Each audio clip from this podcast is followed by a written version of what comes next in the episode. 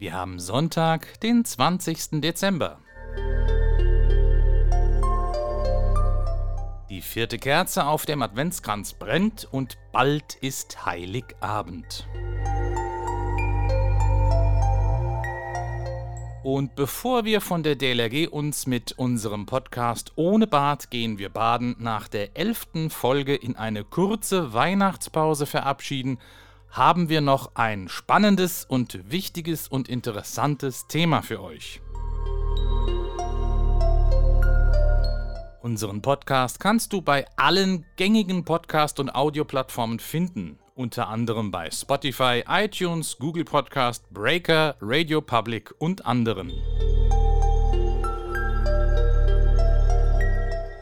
Wenn du unseren Podcast abonnierst, verpasst du keine Folge mehr. Wenn dir der Podcast gefällt, lass gerne eine gute Bewertung beispielsweise auf iTunes da. Das würde uns wirklich sehr helfen. Und natürlich würde es uns auch helfen, wenn du unseren Podcast auf Facebook, Twitter, WhatsApp und so weiter teilst und verbreitest. Mein Name ist Andreas Lerck, ich bin der Vorsitzende der DLG Oppenheim und euer Gastgeber in diesem Podcast. Okay, heute möchte ich euch etwas vorstellen, was für das Thema Schwimmbäder und vor allem für den Erhalt von Schwimmbädern sehr nützlich ist, und zwar nicht nur bei uns in Oppenheim, sondern tatsächlich bundesweit. Das Projekt nennt sich Bäderleben und ist erst Ende November offiziell an den Start gegangen. Und auch die DLRG ist insgesamt auf Bundesebene daran beteiligt. Aber wenn ihr wollt, könnt ihr auch bei euch vor Ort an der ganzen Sache mitwirken. Aber worum geht es? Kennt ihr Fragen wie diese hier? Wo kann ich schwimmen gehen? Welche Bäder gibt es in Deutschland und wie viele? Wie viele Hallenbäder gibt es in meinem Bundesland? Wie viele Hallen- und Freibäder gibt es in meiner Region? Wie viele Freibäder haben einen 10-Meter-Sprungturm? Wo finde ich das nächste Schwimmbad mit einer 50 Meter langen Bahn? Wie viele Freizeitbäder haben einen Saunabereich? Wie viele Naturbäder gewähren freien Eintritt? Fragen wie diesen widmet sich das Projekt Bäderleben. Bäderleben sammelt alle öffentlichen Hallen und Freibäder, Schwimm- und Bademöglichkeiten sowie Leerschwimmbecken und Therapiebecken in schulischen oder medizinischen Einrichtungen in Deutschland. Bäderleben soll damit zu einem vollständigen Kataster, also einer umfassenden Datenbank der Bäderlandschaft in Deutschland werden. Das Projekt Bäderleben umfasst bislang die Daten von 9664 Bädern mit insgesamt 18.591 Becken. Dabei sollen in dieser Datenbank nicht nur Standort und Art des Schwimmbades erfasst werden, sondern eben auch die Details und Ausstattung. Das reicht von Sprungbrettern und Sprungtürmen über Sauna und andere Einrichtungen bis hin zum Baujahr des Bades, zum Zustand und zum Jahr oder Zeitpunkt von Renovierungen und Sanierungen. Sprich, es sollen einfach alle relevanten Daten erfasst und katalogisiert werden. All diese Daten über Schwimmbäder und Bademöglichkeiten werden nicht für einen elitären Kreis oder einen wissenschaftlichen Elfenbeinturm gesammelt. Nein, Sie sind für die Öffentlichkeit gedacht. Sie sollen benutzt werden können und zwar von jedermann. Daher stehen diese Daten auch auf der Internetseite bäderleben.de, hier natürlich mit AE geschrieben, auch öffentlich zur Verfügung. Kommen wir zunächst zur Frage, wer hinter diesem Projekt steckt. Das verrät ganz schnell einen Blick ins Impressum der Internetseite Bäderleben. Betreiber der Seite und des Projektes ist die Hochschule in Koblenz. Das Projekt hat seinen Ursprung und seinen Sitz also hier bei uns in Rheinland-Pfalz. Das Projekt wird von einem Forscherteam unter der Leitung von Professor Dr. Lutz Thieme betrieben. Gefördert wird das Projekt durch das Bundesinstitut für Sportwissenschaft auf der Basis eines Beschlusses des Deutschen Bundestages. Dann gibt es noch Projektpartner, die das Ganze unterstützen. Und hier nennt sich der Esel ausnahmsweise mal zuerst, denn auch die DLRG ist einer der Projektpartner. Aber auch die Wasserwacht, der Deutsche Olympische Sportbund, der Bundesverband Deutscher Schwimmmeister, der Deutsche Städte- und Gemeindebund und einige andere gehören dazu. Alle Informationen findest du auf der Webseite bäderleben.de und wie schon gesagt, schreibt man Bäder in dieser Internetadresse mit AE. Ich möchte dir hier jetzt nochmal die konkreten Ziele vorlesen, die auf der Internetseite offiziell für das Projekt Bäderleben genannt werden. Erstens Bereitstellung valider Daten zu den Bädern in Deutschland einschließlich wesentlicher Ausstattungsmerkmale. Zweitens Bereitstellung eines interessenbezogenen Informations- und Auswertungstools. Drittens Entwicklung und Erprobung einer Strategie zur aufwandsarmen Datenaktualisierung. Viertens Bereitstellung der verfügbaren Daten für Sportorganisationen, Bürger, Verwaltungen, Badbetreiber, politische Akteure und Wissenschaftler sowie fünftens Beurteilung der getroffenen methodologischen und methodischen Entscheidungen. Kommen wir jetzt zu einer spannenden Frage. Wie sind die Forscher an die ganzen Daten der bisher über 9600 Bäder gekommen? Haben sie zu Fuß gesucht und sozusagen überall vor Ort an die Tür geklopft? Das wäre wohl kaum zu schaffen. Die Grundlage der Datenerhebung war oder ist eine Befragung aller Gesundheitsämter in allen kreisfreien Städten und Landkreisen in Deutschland. Warum die Gesundheitsämter? Ganz einfach. Diese Behörden sind in die Kontrolle und Überwachung der gesundheitlichen und hygienischen Aspekte aller Schwimmbäder und Badestellen eingebunden. Dort liegen also alle wesentlichen Daten sowieso vor. Der zweite Teil der Datenerhebung war eine Online- und Telefonrecherche, mit der vor allem die Daten validiert und die Ausstattungen der Bäder ermittelt wurden. Damit wurde der Ist-Zustand der deutschen Bäderlandschaft erfasst, mit dem das Projekt Ende November offiziell an den Start gegangen ist. Ab jetzt sollen die Daten fortgeschrieben werden.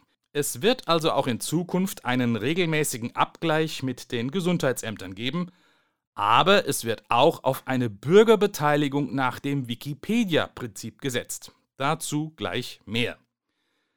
Die Fortschreibung der Daten erlaubt dann eine Entwicklung zu erkennen, vor allem Zu- und Abgänge, also ganz banal gesagt, nimmt die Zahl der Bäder zu oder doch eher ab. Bäderleben kann damit ein Bädersterben erkennen und sozusagen eine Mortalitätsrate der Schwimmbäder messen.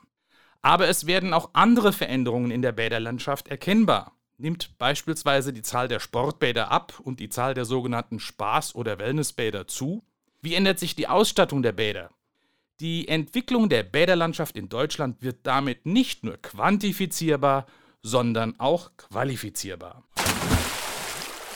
Okay, kommen wir zurück auf diese Datenpflege nach dem Wikipedia-Prinzip. Die Daten zu den Bädern kann auf der Internetseite wie beschrieben jeder einsehen. Und, jetzt kommt das Wikipedia-Prinzip, jeder kann auch Änderungen oder Korrekturen vorschlagen. Nehmen wir mal an, du gehst regelmäßig in einem Freibad schwimmen und weißt, dass dort neben dem 3-Meter-Sprungturm auch ein 5-Meter-Sprungturm vorhanden ist. Der aber fehlt im Eintrag auf Bäderleben. Dann kannst du als Kenner dieses Bades eben auf der Webseite den Eintrag zu diesem Bad bearbeiten und den 5-Meter-Turm hinzufügen. Deine Änderung wird zunächst als Vorschlag angenommen, der dann nach einer Prüfung freigeschaltet, also dem Datensatz hinzugefügt wird. Die Überprüfung dieser Daten und Ergänzungen wird aber nicht unbedingt durch die Forscher in Koblenz durchgeführt. Die fahren also nicht in das Freibad und schauen, ob da wirklich ein 5-Meter-Sprungturm steht. Nein, hier sollen vor allem die sogenannten Badpatinnen und Badpaten helfen. Ein Badpate ist jemand, der ein bestimmtes Schwimmbad ganz besonders gut kennt und sich daher bereit erklärt, dieses Bad oder eher dessen Datensatz als Badpate zu betreuen. Der Badpate würde also dann die von dir vorgeschlagene Änderung prüfen und freischalten. Der Badpate wüsste in unserem Beispiel also, dass dort tatsächlich ein 5 Meter Sprungturm steht und würde deine vorgeschlagene Änderung im Datensatz freischalten. Und natürlich nimmt er auch selbst Änderungen vor, wenn sich Fakten zu dem von ihm betreuten Bad ändern. Seien es die Öffnungszeiten oder auch bauliche Veränderungen. Auf der Webseite bäderleben.de werden die Badpaten tatsächlich als das Herzstück dieses Projektes bezeichnet. Bisher, so heißt es, kümmern sich bereits 162 Badpatinnen und Badpaten um die Aktualisierung der Daten zu den einzelnen Bädern. Vielleicht ahnst du es schon. Wir, die DLRG Oppenheim, haben uns als Badpate für das Hallenbad der Verbandsgemeinde Rhein-Selz in Oppenheim angeboten und beworben. Und wir sind auch mit dieser ehrenvollen Aufgabe betraut worden. Die erste und traurige Pflicht war dabei leider, quasi die Todesmeldung für das aktuelle Hallenbad in Oppenheim in den Datensatz einzutragen.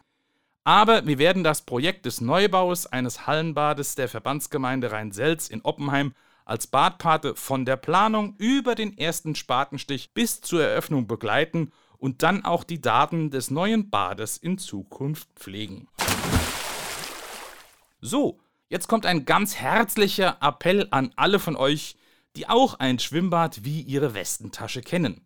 Macht bei dem Projekt Bäderleben mit. Helft, die Datenbestände zu pflegen und aktuell zu halten. Zum einen, indem ihr eben nötige Änderungen eintragt und damit vorschlagt, oder zum anderen, indem ihr als Badpatin oder Badpate euer Schwimmbad sozusagen übernehmt und für Bäderleben betreut. Es gibt so viele Schwimmbäder, ob bei uns in Rheinhessen beispielsweise in Wörstadt, in Mainz, in Worms oder in Ingelheim, ob in Rheinland-Pfalz oder eben in jedem anderen Bundesland. Macht mit, werdet Badpate. Wie einfach und problemlos das geht, steht auf der Internetseite bäderleben.de. So, und jetzt würde mich mal eure Meinung zu diesem Projekt Bäderleben interessieren. Hilft diese Datenbank von Bäderleben auch gegen das Bädersterben? Sind die dort gesammelten Daten über die Schwimmbäder interessant? Ist euer Schwimmbad dabei? Meldet euch gerne auch mit Vorschlägen, Fragen oder Anregungen zu unserem Podcast und zum Thema Hallenbad in der Verbandsgemeinde Rhein-Selz. Und jetzt bleibt nur noch eines. Ich wünsche euch und euren Lieben im Namen der DLRG Oppenheim frohe Weihnachten und erholsame Feiertage. Wenn ihr mitreden wollt, dann schickt uns zum Beispiel eine E-Mail an podcast.oppenheim.dlg.de. Ich wiederhole podcast.oppenheim.dlg.de. Gerne lesen wir eure Nachrichten im Podcast vor, wenn sie zum Thema passen. Noch besser ist es natürlich, ihr schickt uns eine Sprachnachricht, die wir dann in unseren Podcast einspielen können. Ihr könnt mit eurem Smartphone eine Audioaufnahme machen und diese als E-Mail schicken. Oder ihr benutzt die Funktion Message auf der Webseite, die zu diesem Podcast gehört.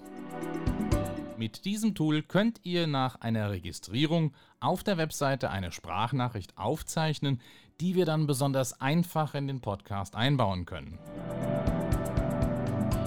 Also, hört nicht nur zu, redet mit. Bis zur nächsten Folge, eure DLRG Oppenheim.